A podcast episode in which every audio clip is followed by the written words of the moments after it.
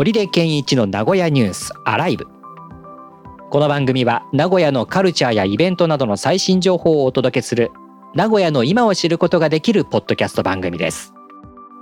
名古屋でサッカー J リーグやバスケットボール B リーグなどのスポーツ実況やニュースのナレーションなどをしている織出健一です。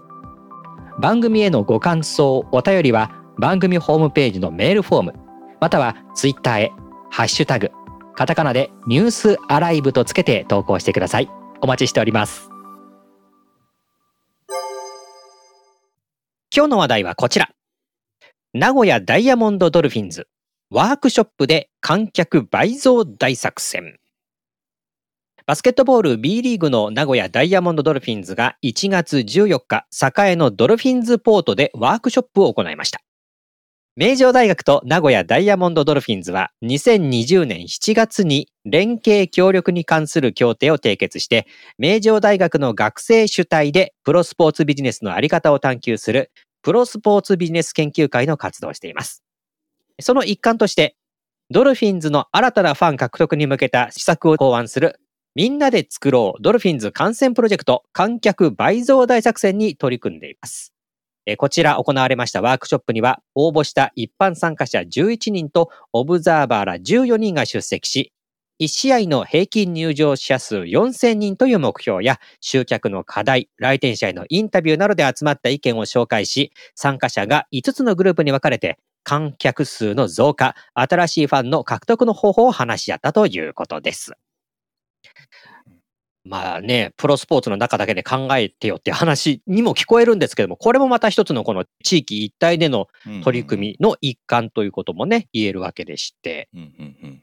まあ今ね、えー、こうやって、えー、スポーツビジネスっていうところもね、新しいそのビジネスの形として盛り上がってと言いますかね、見見直されてというかありますもんね。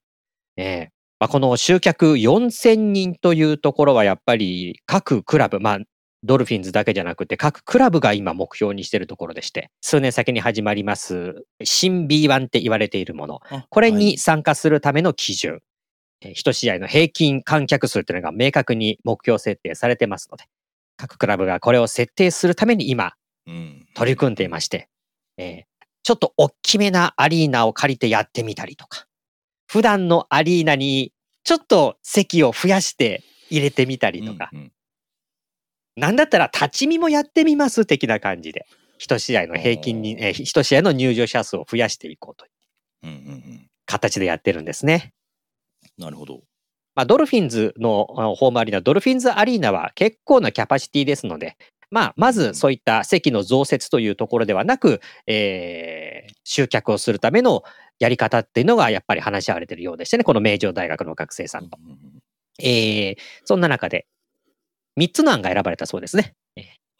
興味を引く装飾を行う。新しいイベントやチケットを作る。クーポンの配布を楽しめる形で行うというこの3つの案が選ばれて、この案をさらにブラッシュアップして2月以降に社会実験としてこちらのドルフィンズポートで行うということです。うんなるほど。まあ、バスケの試合は今本当行われてますが、うんうん、やってるの？っていうね、いう人の方が多いでしょうから。うんうん、確かにね、あまりテレビとかで取り上げられるわけでもないので、なかなか少ないですから。うん、うん、ね。で、かといって、こう、アリーナの周りにじゃあ、もう、コンサート会場みたくドーンってやってるかっていうとなかなかそこまでできないクラブも多くね、ありますし。そういうところも含め装飾なんですね。うん。うん、あとは新しいイベントやチケット。まあ、ここですよね。ええ。そうですね。と、この具体的なのを結構決めるの大変そうな気もしますけども。ええ。でね、注意深く各クラブのイベントを見てると、あの、まあ、三河に、三河にありますシーホース三河。ここがね、あはい、あの、初めての女性限定無料招待っていう企画を。女性限定、はあはあ、うん、1月の28、29の試合で打ちまして。あそうなんですか。はい。ここも一つ、あの、新しいお客さんを呼び込むということと、1試合のその人数を増やすっていうところでの政策になってますもんね。ええ。あとは何回も来てもらいたいっていうね、クーポンを配るっていうね。うん、まあ、でも、昭和世代の僕らからすると、ね、スポーツなんてほっといても来るでしょって思っちゃうんだけど、そういう感じじゃ今ないですからね。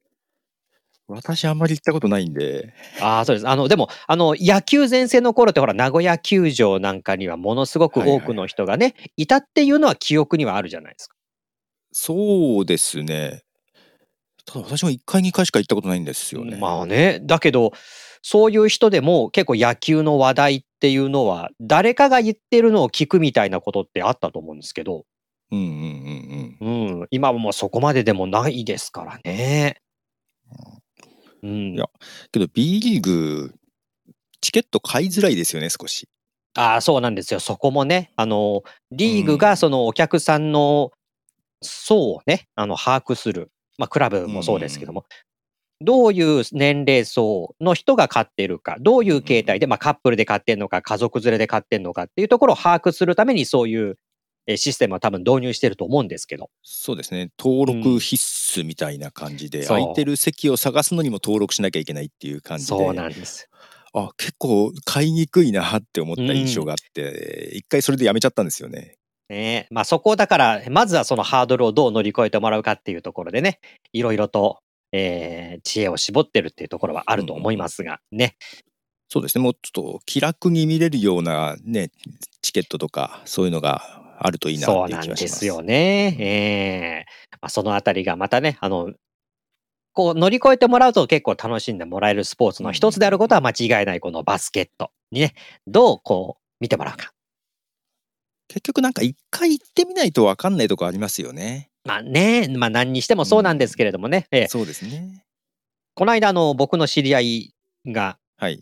えー、愛知にある4つのアリーナ、一、うん、月ぐらいで全部見て回って、はは。えー、やっぱりいいねっていう、うん、そういうような話にもなったんで、やっぱり各アリーナごとにイベントのやり方とかも違うし、バスケットの魅力っていうのも、もうガンガンに感じてる人もいるので、行ってみるとわかるんですけどもね。なるほどね。はい。